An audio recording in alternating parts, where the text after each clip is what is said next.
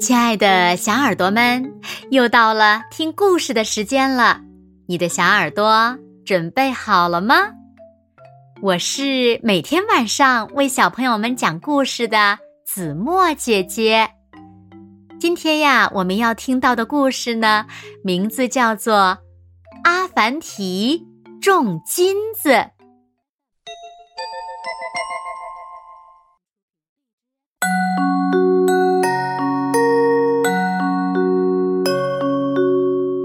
凡提是维吾尔族人心中智慧的化身，常常在说笑中就惩治了坏人。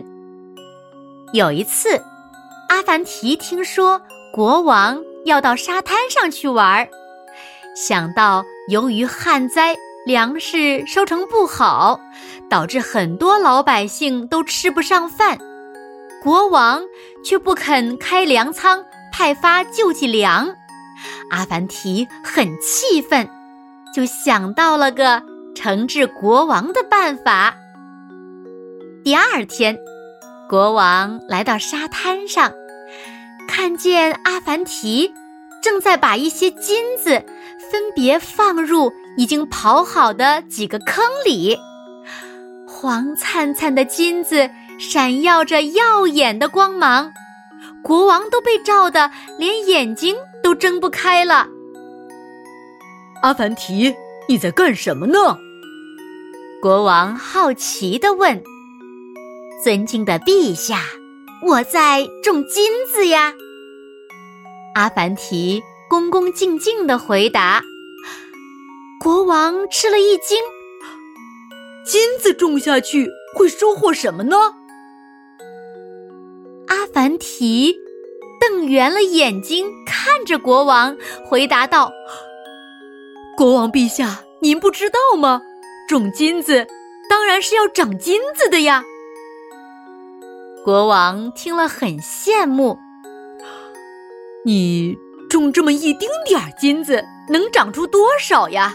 哎，这样吧，咱俩合伙，我给你两斤金子，长出来的分我一半就行。遵命。阿凡提跟着国王回宫拿了金子。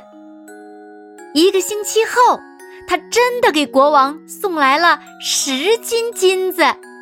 哦，哈哈哈哈！哦，太棒了！国王看到金子，笑得合不拢嘴，立刻吩咐侍卫抬来几箱金子给了阿凡提，说：“阿凡提，这些金子。”你都拿去，接着种，接着种。阿凡提把金子装到驴车上，拉回了家。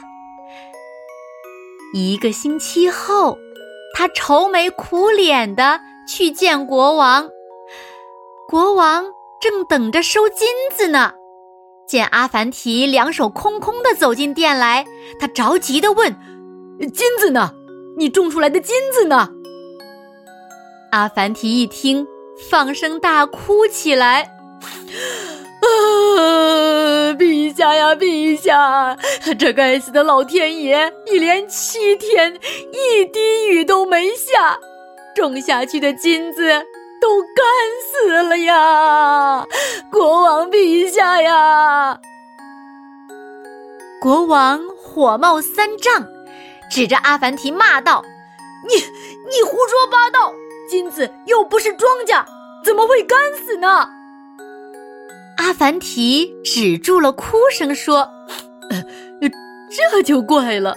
既然金子能像庄稼一样种到地里，就会长出更多的金子来，它怎么就不能像庄稼一样干死呢？”什什么？啊啊！国王当场就愣住了，一句话也说不出来。他这才知道自己中了阿凡提设的圈套。其实呀，那些干死的金子早就被阿凡提送给老百姓了。好了，亲爱的小耳朵们，今天的故事呀。子墨就为大家讲到这里了，那小朋友们，长不出金子来，阿凡提是用什么理由戏弄了国王呢？快快留言告诉子墨姐姐吧。好了，那今天就到这里喽。明天晚上八点，子墨依然会在这里，用一个好听的故事等你回来哦。你一定会回来的，对吗？那如果小朋友们喜欢听子墨讲的故事，也不要忘了点亮再看和赞，并且分享给你身边更多的好朋友，好吗？谢谢你们喽。那现在睡觉时间到了。请小朋友们轻轻地闭上眼睛，一起进入甜蜜的梦乡啦！完喽，好梦。